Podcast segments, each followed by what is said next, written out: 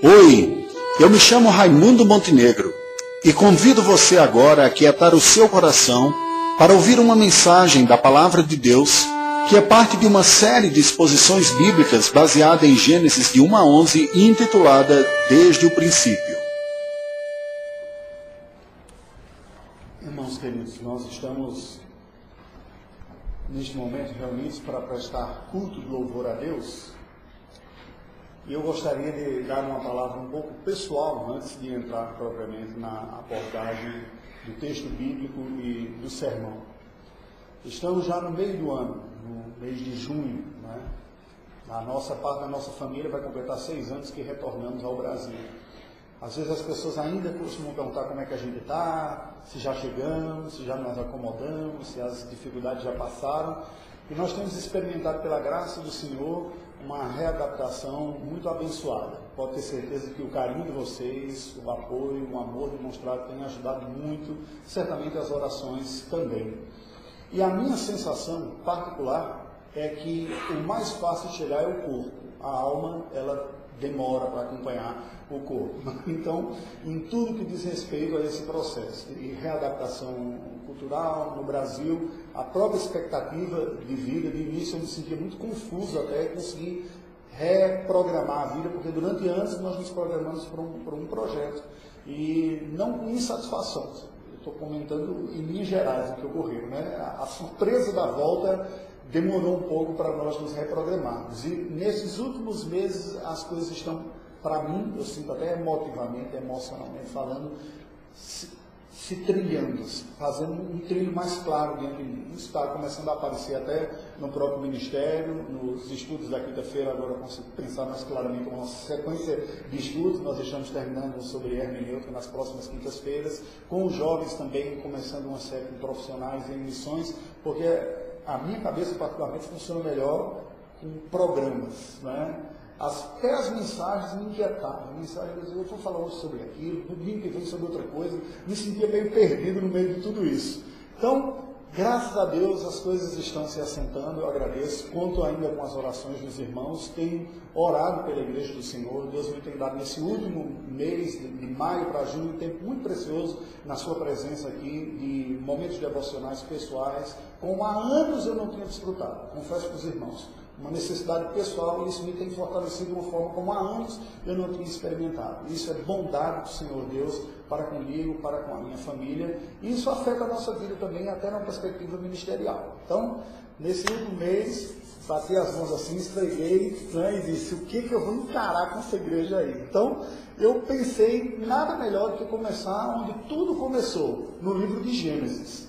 Só que o livro de Gênesis é um livro grande pra caramba, né? 50 capítulos. A gente falar 50 capítulos na igreja. Então, ao invés de fazer uma série no livro de Gênesis, eu vou fazer uma minissérie na primeira parte de Gênesis. Então, fica mais curtinho, é mais fácil de acompanhar. Eu lhe convido a abrir a sua Bíblia, portanto, em Gênesis, capítulo de número 5, porque nesta primeira mensagem, eu gostaria que nós tivéssemos uma visão geral daquilo que depois nós vamos caindo em cada estação, parando em cada estação de capítulos, basicamente, para entender aquilo que Deus tem. Mas, como a base de uma visão geral, nós podemos ter o capítulo 5, versículos de 1 a 5. Gênesis, primeiro livro da Bíblia, livro de Moisés.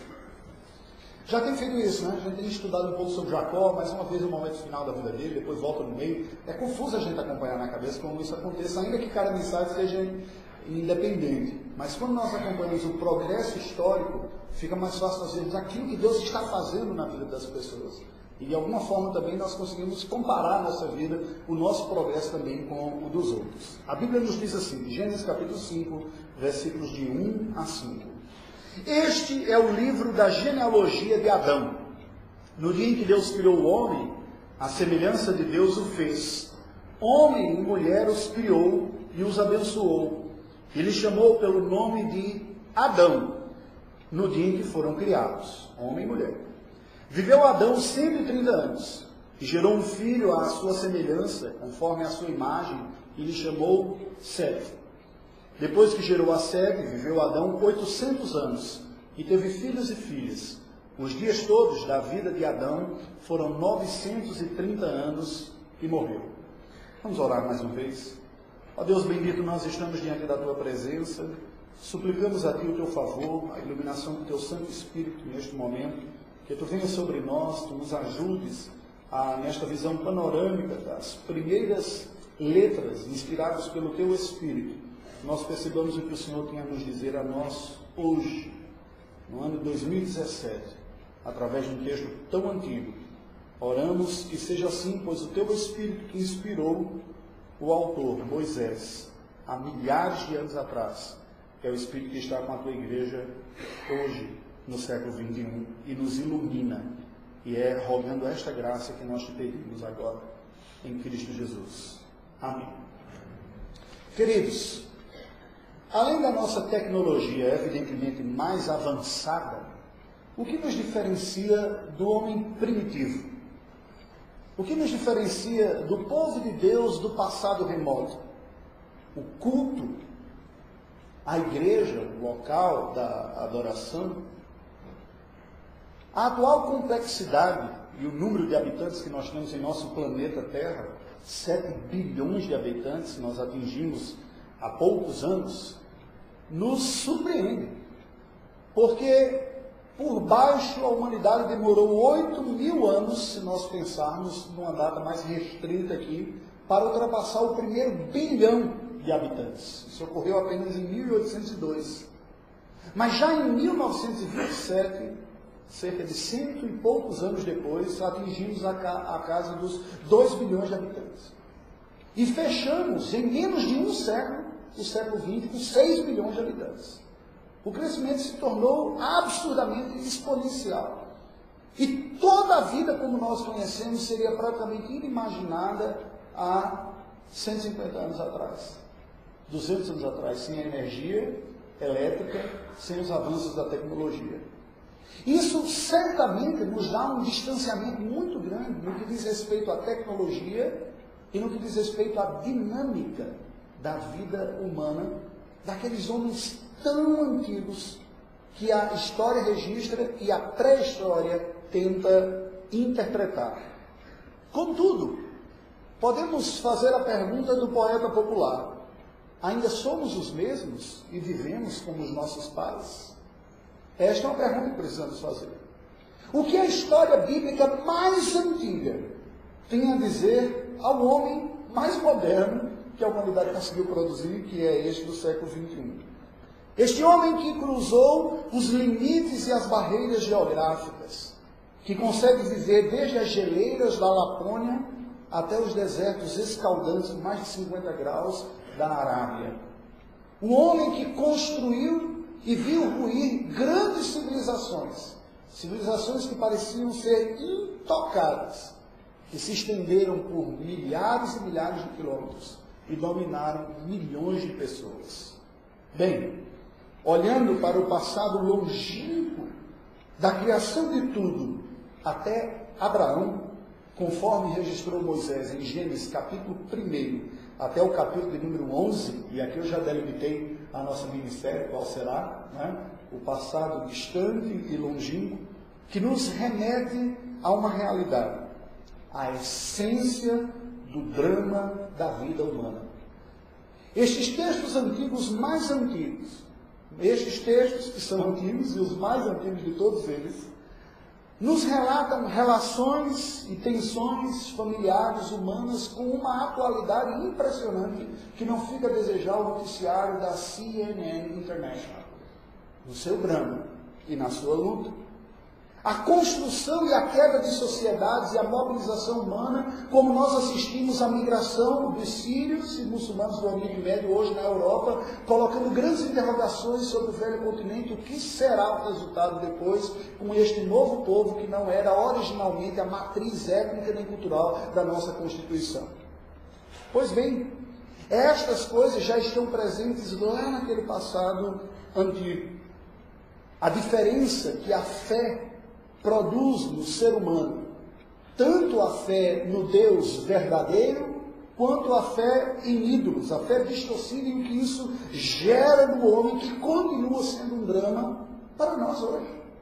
Como é um drama da sociedade moderna ou pós-moderna, ocidental, lidar com esses imigrantes que vêm com uma religião diferente e com uma crença diferente também. Como realocar e como nos reconfigurarmos. Isso para nós ainda parece um pouco distante.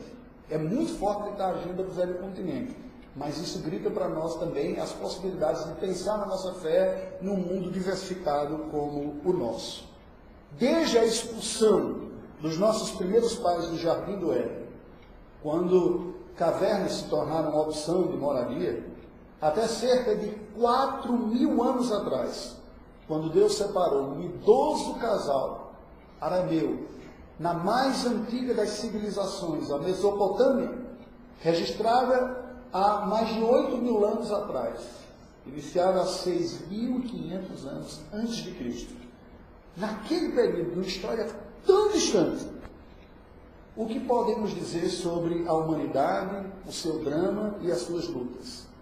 Podemos afirmar que a história humana tem sido essencialmente a mesma. E é neste sentido que eu gostaria que nós olhássemos nesta noite, nessa visão panorâmica de Gênesis de 1 a 11, pensando sobre um tema que para nós poderia ser tão estranho se nós olhássemos do ponto de vista tecnológico. Mas quando olhamos do ponto de vista do drama humano, daquilo que o ser humano é e que ele enfrenta, podemos dizer, tem sido assim desde o princípio. Desde o princípio. Apesar do texto lido, voltemos para Gênesis capítulo 5, versículos de 1 a 5, nos indicar aspectos essenciais da nossa realidade humana comum, compartilhada por toda a espécie, pois nos afirma o texto que nós somos criados à semelhança divina, no verso 1 Portanto, o homem carrega consigo qualidades, atributos que espelham, que de alguma maneira refletem qualidades que o próprio Deus o tem. Está em nós, fomos criados assim. No entanto, conhecemos o pecado e estas qualidades não demonstram toda a potencialidade original que seria. Mas ainda estão lá. Apesar disso, do texto sagrado nos afirmar que fomos criados à imagem e semelhança de Deus, nós percebemos ainda em Gênesis, capítulo 5, versículo 2, uma unidade essencial em toda a espécie humana, dada inclusive na nomenclatura aqui. Porque estranhamente nós lemos na língua portuguesa dizendo que Deus criou o homem e mulher, os abençoou e lhe chamou de Adão. Vocês, Adão não era o nome do homem? Eva não foi o nome da mulher? Ganho, ganho após o pecado, inclusive. Esse é um problema de tradução de um outro idioma. Porque Adão, literalmente, Adão do hebraico significa humanidade. Eis a humanidade. Quando Deus cria, na verdade, Ele não cria simplesmente um homem. Ele criou potencialmente toda a humanidade. E nele representava toda a relação com toda a humanidade através do pacto da criação. E isso nos mostra essa unidade essencial da nossa espécie. Nós temos traços étnicos distintos, nós nos comunicamos com línguas distintas, nós temos hábitos culturais, nos adaptamos a climas distintos, mas somos essencialmente uma mesma espécie, biologicamente determinada pela capacidade de reprodução contínua. Se nós pudéssemos diminuir o mais absurdo possível aos critérios da biologia, determina uma espécie sua capacidade de reprodução contínua. Algumas espécies até cruzam com outras, mas produzem produtos estéreis, como é o caso da mula. Né? Por mais estranho que possa ser, e quando eu falo sobre isso, eu me lembro sempre da experiência mais chocante neste sentido da diversidade humana, que foi ao ir Aí irmos eu e a minha esposa ao Oriente Médio, fizemos uma conexão no Oriente Médio, um dos maiores aeroportos do Oriente Médio, no Catar. Aeroporto imenso, centenas de pessoas caminhando de um lado para o outro, mas de uma parte do mundo que eu acho fascinante. Como as culturas estão claramente delimitadas. Os povos estão etnicamente demarcados pela sua pigmentação e pelos seus padrões de comportamento. Eu me sentia num trailer do set de Star Wars, né? Parecia que estava vendo um bocado de extraterrestres caminhando. Os indianos sentados todos juntos, acocorados sobre seus pés, com a cabecinha mexendo assim, olhando um para o outro. Os árabes orgulhosos, com suas grandes túnicas, caminhando, com mulheres vestidas de preto atrás, os homens de com a cabeça empinada, com toda aquela elegância própria dos árabes, e assim também os nepaleses, e lá estavam indonésios, cada um com sua roupa, com seu jeito de se movimentar, com a sua própria fala, mostrando essa riqueza da diversidade humana, mas, no entanto, todos a mesma espécie humana, criada por Deus, que se diversificou tanto, se espalhou tanto. Nós compartilhamos com os nossos antepassados, segundo nos diz o versículo 3 aqui, esta capacidade de gerar a vida, da paternidade, da maternidade, de gerarmos filhos que carregam os nossos traços, traços físicos, morais, espirituais e culturais. O texto diz que Adão gerou um filho à sua semelhança, conforme a sua imagem. Não é bem assim conosco? A primeira impressão que temos expectativa é com quem se passa se aparecerá os filhos. Tem o olho do pai, tem o nariz da mãe, né? Depois eles vão crescer e dizem, tem um gênio do avô, tem um andar do tio.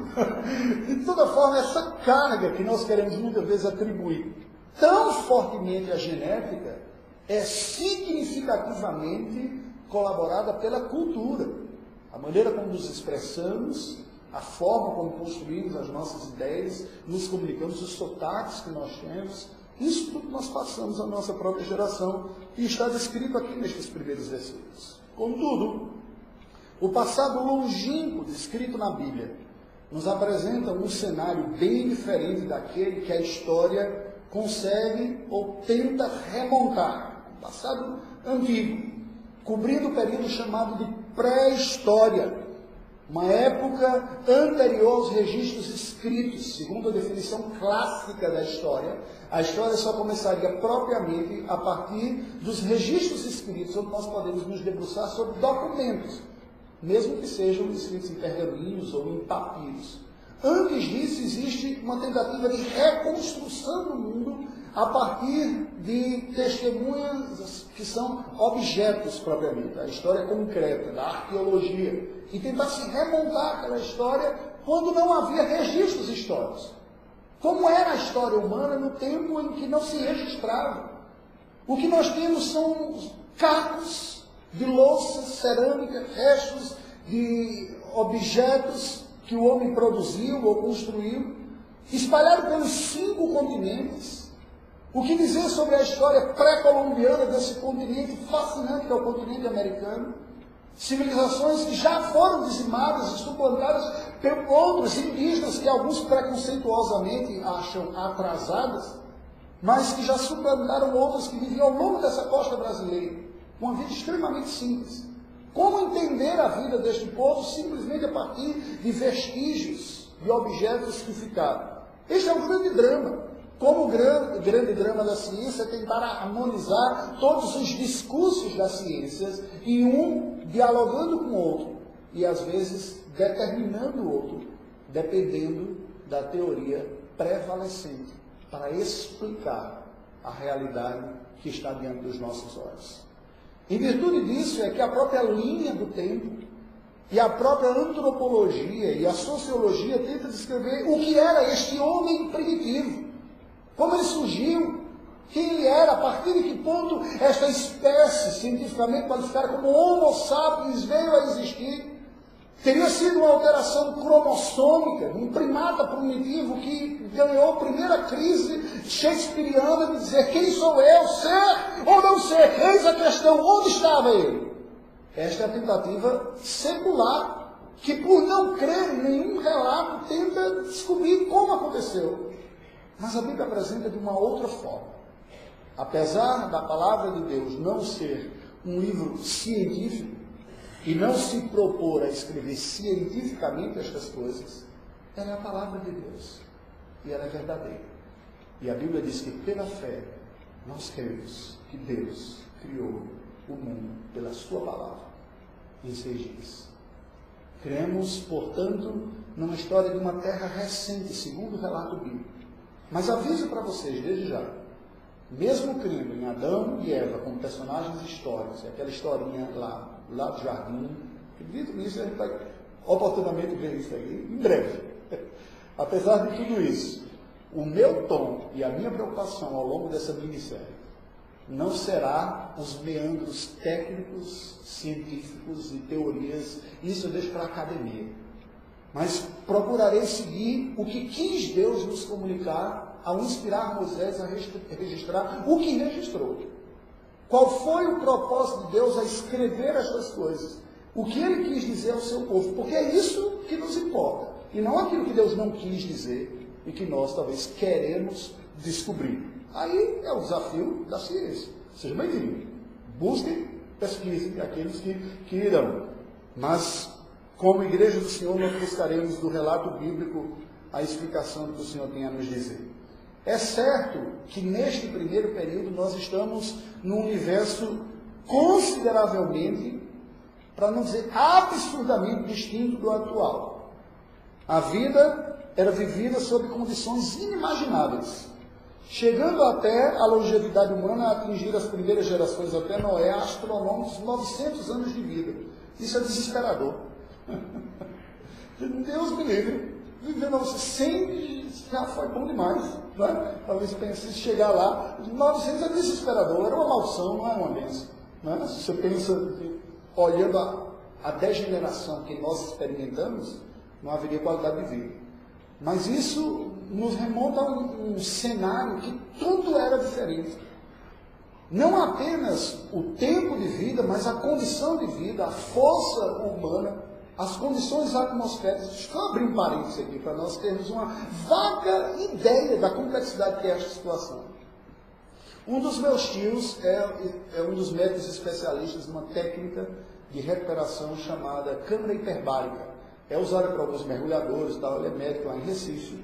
E algumas pessoas, dependendo dos acidentes que tenham, a sua recuperação é tão lenta e tão dolorosa que é recomendada a câmara hiperbárica. A câmara hiperbárica nada mais é do que colocar um paciente sob profundas lesões no seu corpo, queimadura, cortes, tubarão que morde gente lá na praia de Boa Viagem, que é muito comum, todo ano tem um sanduíche humano lá para tubarão, então joga lá para a câmara hiperbárica, para haver uma recuperação mais alta. E é impressionante, porque a única coisa que a câmara hiperbárica faz é aumentar a pressão onde está.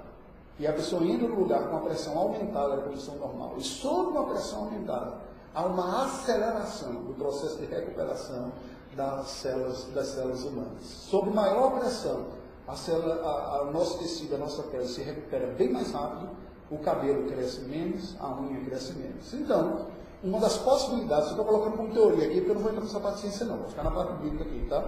Uma das possibilidades é que nós vivêssemos num mundo que era uma estufa primitiva, onde a própria condição climática era bem diferente da nossa, e isso explicaria uma longevidade maior, assim como a presença de outras espécies que hoje nós só ficamos dizendo, olha, existiu ano passado. Então, só para a gente pensar um pouquinho. Eu sei que isso é polêmico, porque remonta para uma época que a gente não faz a mínima ideia de como era, mas o texto sagrado descreve histórias daquela época. E nós vamos seguir o que o texto sagrado diz, deixando as especulações científicas de lado, mas olhando a história destas pessoas, o que ocorreu com elas, o que a Bíblia nos diz a esse respeito. Conforme Deus entregou o recado a Moisés, 1500 antes de Cristo. Pois bem, queridos, diante de tudo isso, eu lhe peço a pegar sua Bíblia aí, vamos correr um pouquinho algumas páginas e pensar o que podemos dizer sobre a história humana, que tem sido esta história assim desde o princípio. Nós podemos ver que nos capítulos de 1 a 11, nós encontramos basicamente aqui uma narrativa sobre a história primordial da humanidade em quatro partes. A primeira delas é a descrição da criação e da queda, descritas nos, capítulos de 1 a 3. O capítulo 1 nos mostra, sem explicar propriamente, a origem de Deus, Deus como primeiro e grande ser pré-existente, que é o grande autor da vida e de tudo que há. Ele surge como o primeiro personagem da Bíblia, criando a realidade que nós conhecemos. Porque até então Deus era a única realidade da vida.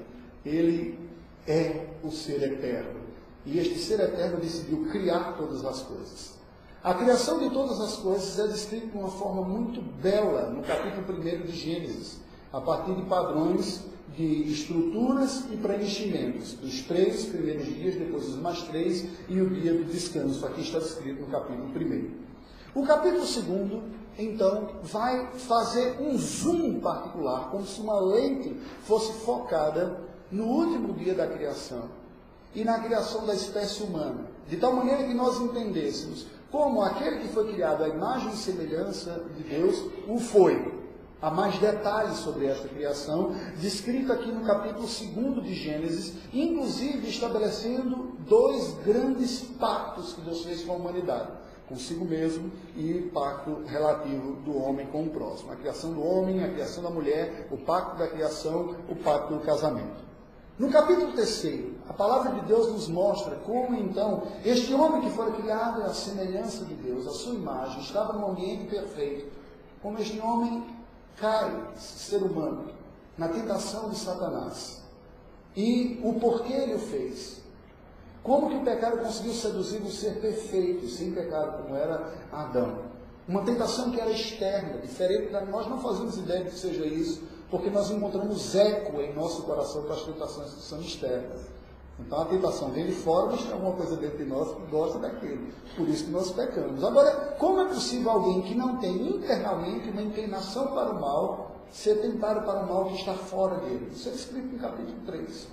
E os efeitos que esta desobediência primordial trouxeram sobre a vida do ser humano. A separação, a alienação do próximo, a alienação de Deus. Mas ainda no capítulo 3, a Bíblia nos apresenta Deus vindo ao encontro do homem, do homem e da mulher, e anunciando salvação. Esta palavrinha que nós gostamos tanto como evangélico já é anunciado lá no jardim. Deus anuncia que sua obra se concretizará para destruir o diabo através de um descendente encarnado na raça humana que viria através da mulher e esmagaria a cabeça da serpente. E o Senhor então cobre as vestes de Adão e Eva com roupas de um animal que ele sacrificou. Aquela família agora removida do ambiente paradisíaco do jardim, nós chegamos na segunda porção dessa parte inicial, capítulos 4 e 5. Agora enfrenta a dura realidade. Aqui começa a vida como nós conhecemos. A vida com pecado, com dor, com desentendimento, mas também a vida com as surpresas que ela lhe oferece, as alegrias, a expectativa, a gravidez, a expectativa do filho, vendo os filhos crescendo, os problemas de administrar conflito dos irmãos, um que briga com o outro, a gravidade do conflito ao ponto de um assassinato dentro da própria casa, um irmão mata o outro. A esperança de que talvez ali viesse o Salvador sendo dizimada porque os dois primeiros um matou o outro, sinal de que um foi morto não é o Salvador, e o que matou muito menos. Não dá para ser Salvador sendo assassino. Né? Então, perdeu as esperanças naquele lugar. E a terceira gravidez que vem e esta esperança renovada. E a humanidade segue com a sua capacidade de descobrir nesta imagem e semelhança de Deus, de inventar, de construir instrumentos, e agora arar a terra, saindo da idade da pedra, passando para a idade do bronze agora, produzindo agora artefatos que facilitam a sua vida, arando, construindo, produzindo, criando música. Pastores. A civilização simples começa a ser demonstrada aqui no capítulo 4. No capítulo 5, nós vemos um relato de toda esta humanidade, de uma vida debaixo da terra, aparentemente sem sentido, sequência de lutar para sobreviver, de passar gerações após gerações. Nos capítulos de 6 a 9, nós encontramos na terceira, entramos na terceira parte deste primeiro bloco inicial aqui, do início de todas as coisas. O que vemos nesta terceira parte? Vemos como esta humanidade desconectada de Deus, muito mais preocupada, como é a grande tentação de toda a humanidade, de resolver os seus problemas, de pagar as suas contas, de trazer alimento para dentro de casa, E aqui, irmãos, me permitam provocar vocês com uma reflexão. É muito fácil para nós, cidadãos de classe média, baixa, alta, que é o padrão presbiteriano geral da igreja aqui também, ficarmos pensando numa construção de uma vida quase que idílica. Oferecemos condições para os nossos filhos de terem boa educação. Vivemos numa época do mundo que há uma farta possibilidade de qualificações profissionais. E, na verdade, um dos grandes dramas da atual época é que, numa fase relativamente cedo da vida, nós temos que tomar decisões extremamente importantes sobre o que haverá de afetar toda a minha vida para sempre. Que tipo de profissão eu vou seguir? Deixa eu dizer uma coisa para você. Isso é absolutamente, absurdamente uma exceção na história da humanidade. Há milhares de anos, geração após geração, o que marcou o drama do homem diante do trabalho não era a possibilidade de escolha, mas a falta dela. Era exatamente dizer o que eu tenho que fazer para sobreviver. Como é que eu planto o trigo, como é que eu planto a uva, como é que eu cuido do gado, como é que eu produzo. Esta é o, este foi o grande drama da história da humanidade, escrito aqui. E esse drama se impôs ao homem, como sendo quase que unicamente a sua agenda e a sua preocupação. E o que nós vamos ver na passagem de Gênesis 5 para 6 foi exatamente isso: um homem se secularizando ao ponto de pensar que a vida é só isso aqui. E portanto, se é só isso aqui, vamos aproveitar o que ela quiser e aproveitar. E a maldade, a corrupção, o egoísmo se multiplica sobre a face da terra de uma maneira que a vida estava se tornando praticamente insustentável. E Deus então intervém nessa história da humanidade e diz: um basta darei a história da humanidade. Porque desde que foi criado até aqui só tem multiplicado a sua maldade. E ele anuncia um radical juízo, sem paralelos na história, e só encontrará um paralelo agora no juízo final, quando Cristo voltar. De julgamento e condenação da corrupção humana pelo dilúvio, preservando uma única família, a família de Noé, para através dele restaurar a humanidade e o seu pacto e seguir a vida com a condição humana. E isso nós estamos falando já num outro período. Estamos falando aqui cerca de 5 mil antes de Cristo. Tá?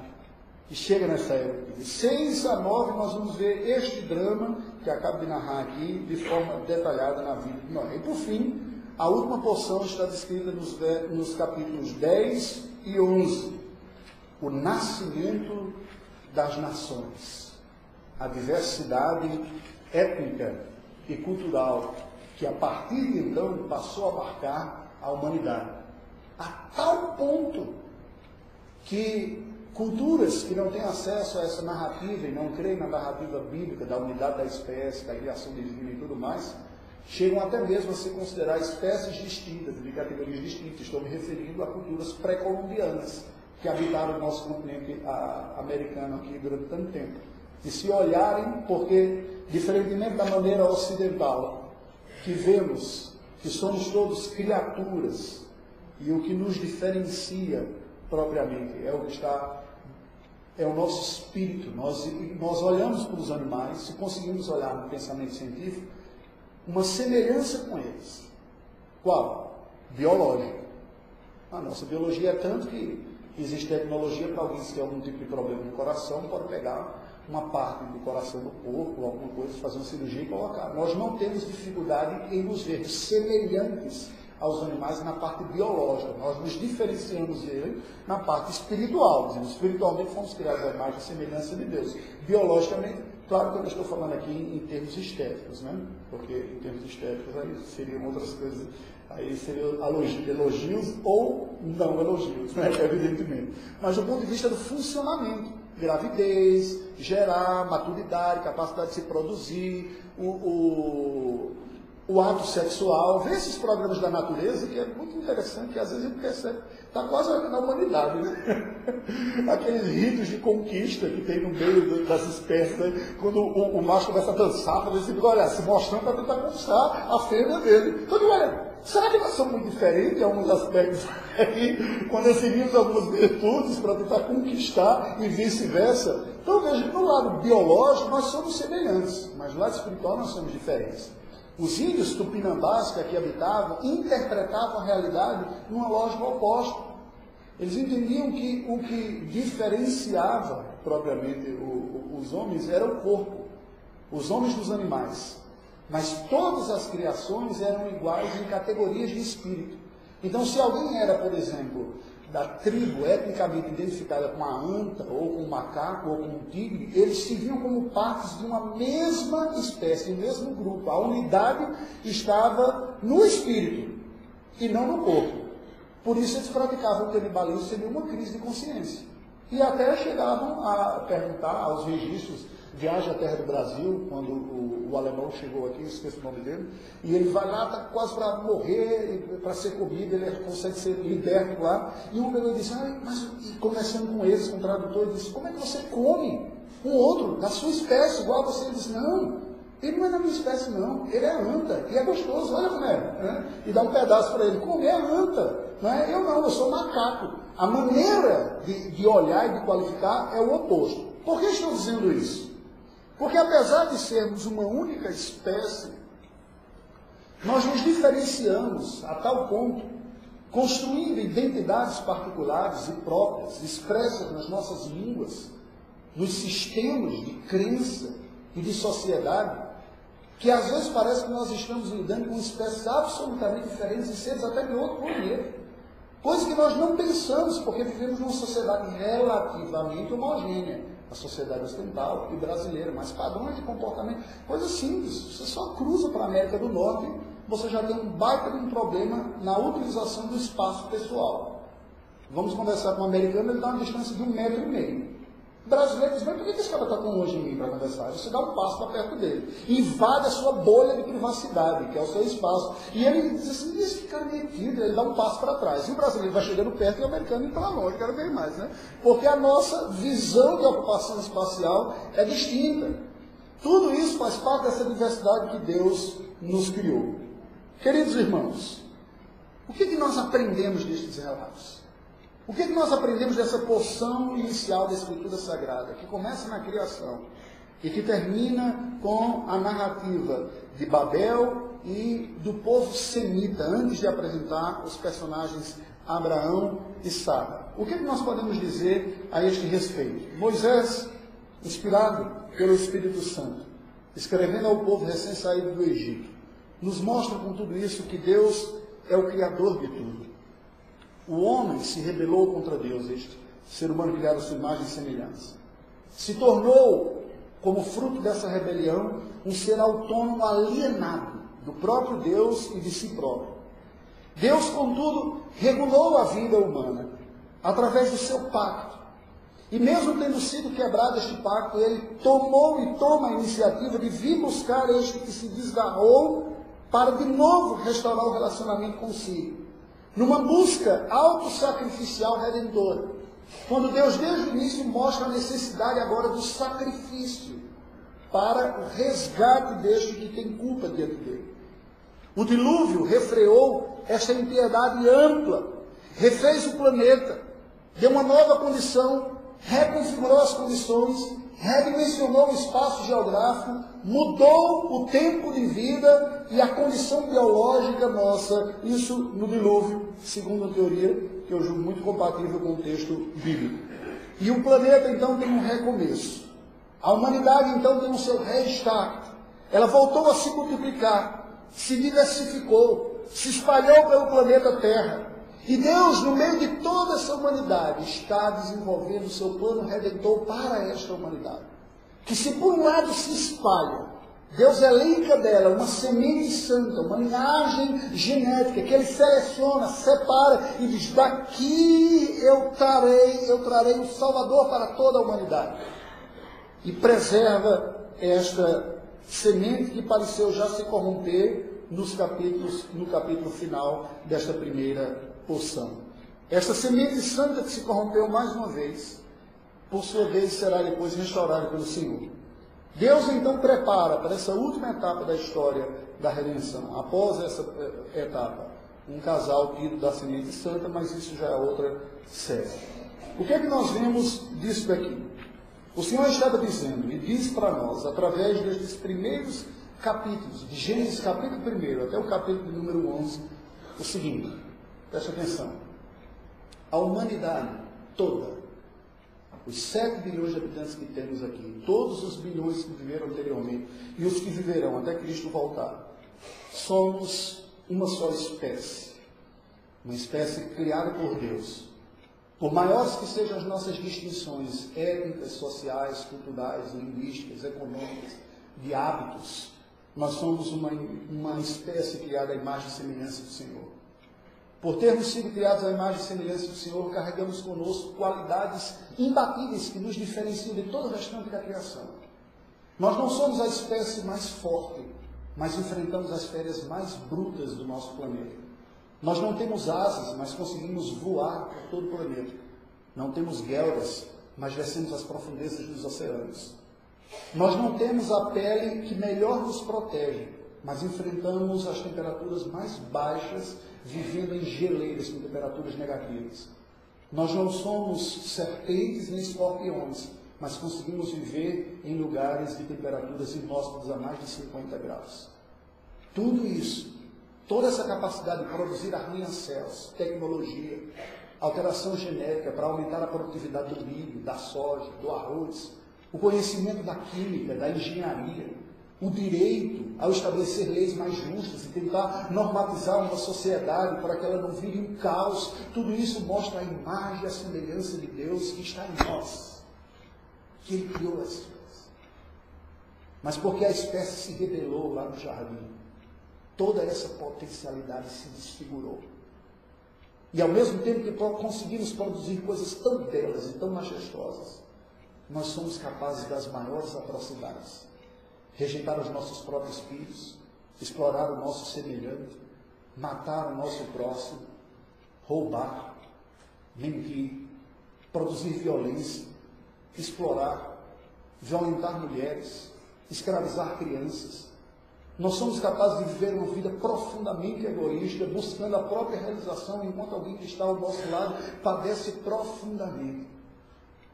Nós criamos deuses conforme a nossa imagem e semelhança, pervertendo e invertendo a ordem da criação.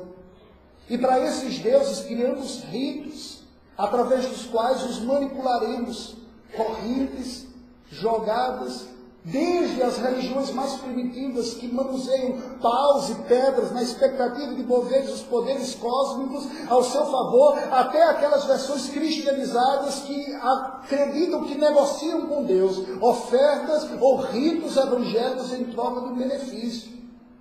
Isso tudo mostra o pecado que nos afetou. E este é o paradoxo humano que nós vivemos.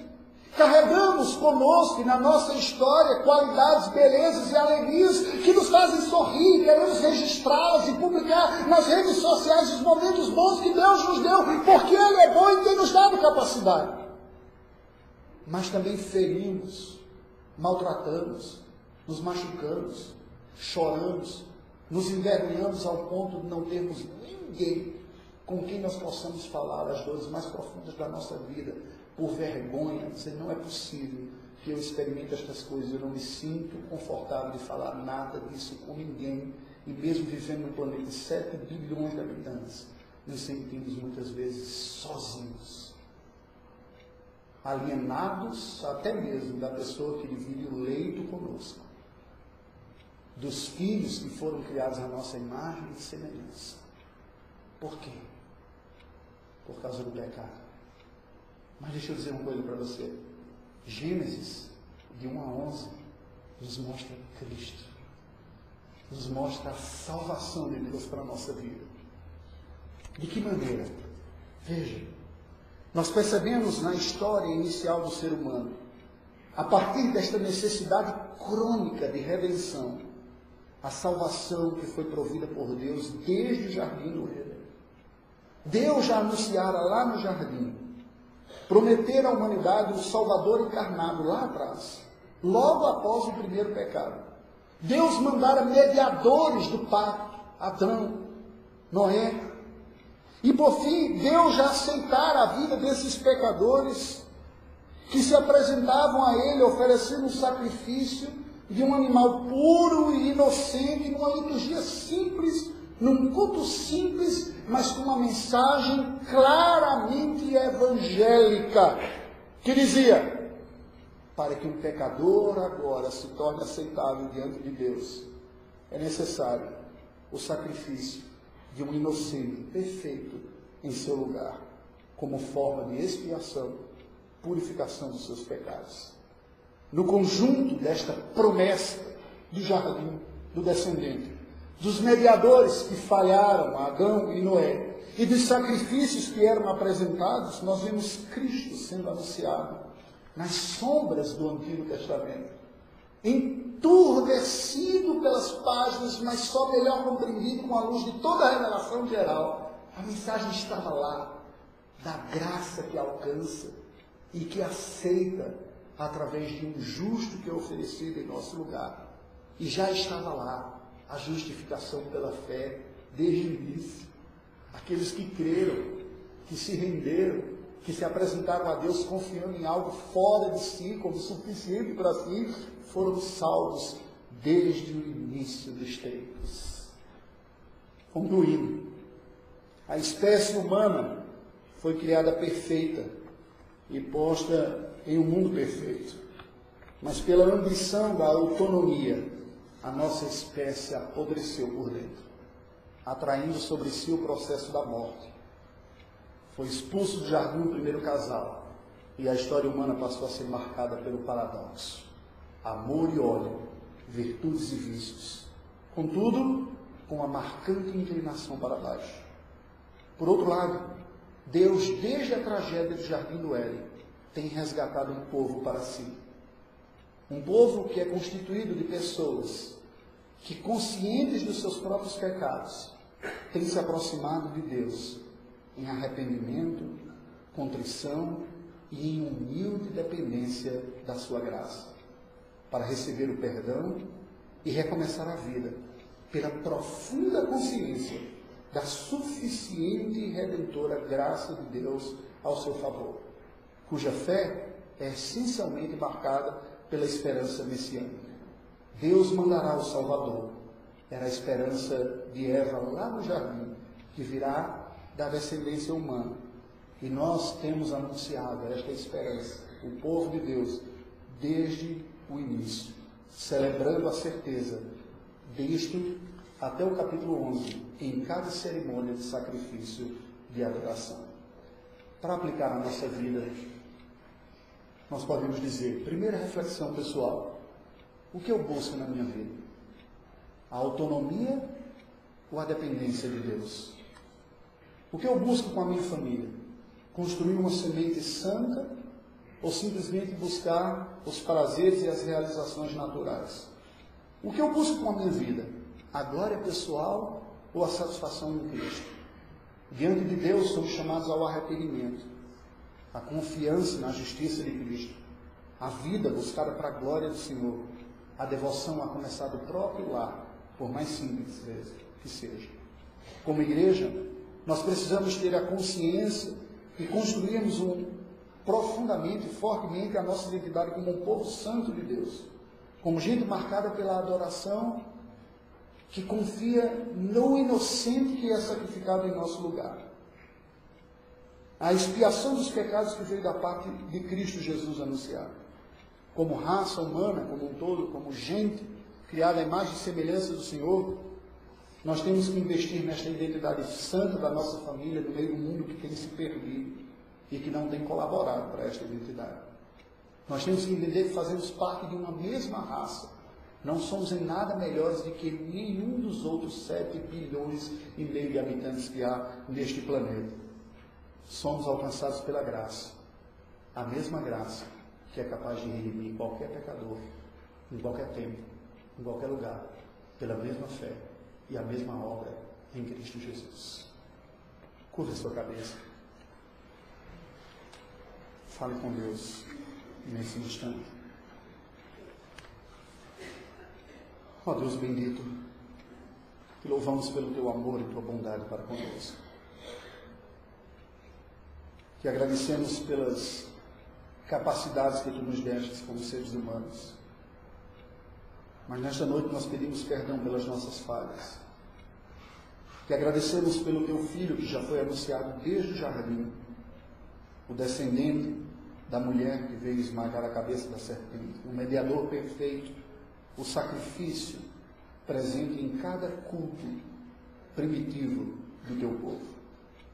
Tudo isso nos mostrando a simples, gloriosa e poderosa mensagem da salvação de pecadores que foram como somos, resgatados pelo teu amor, que agradecemos em Cristo.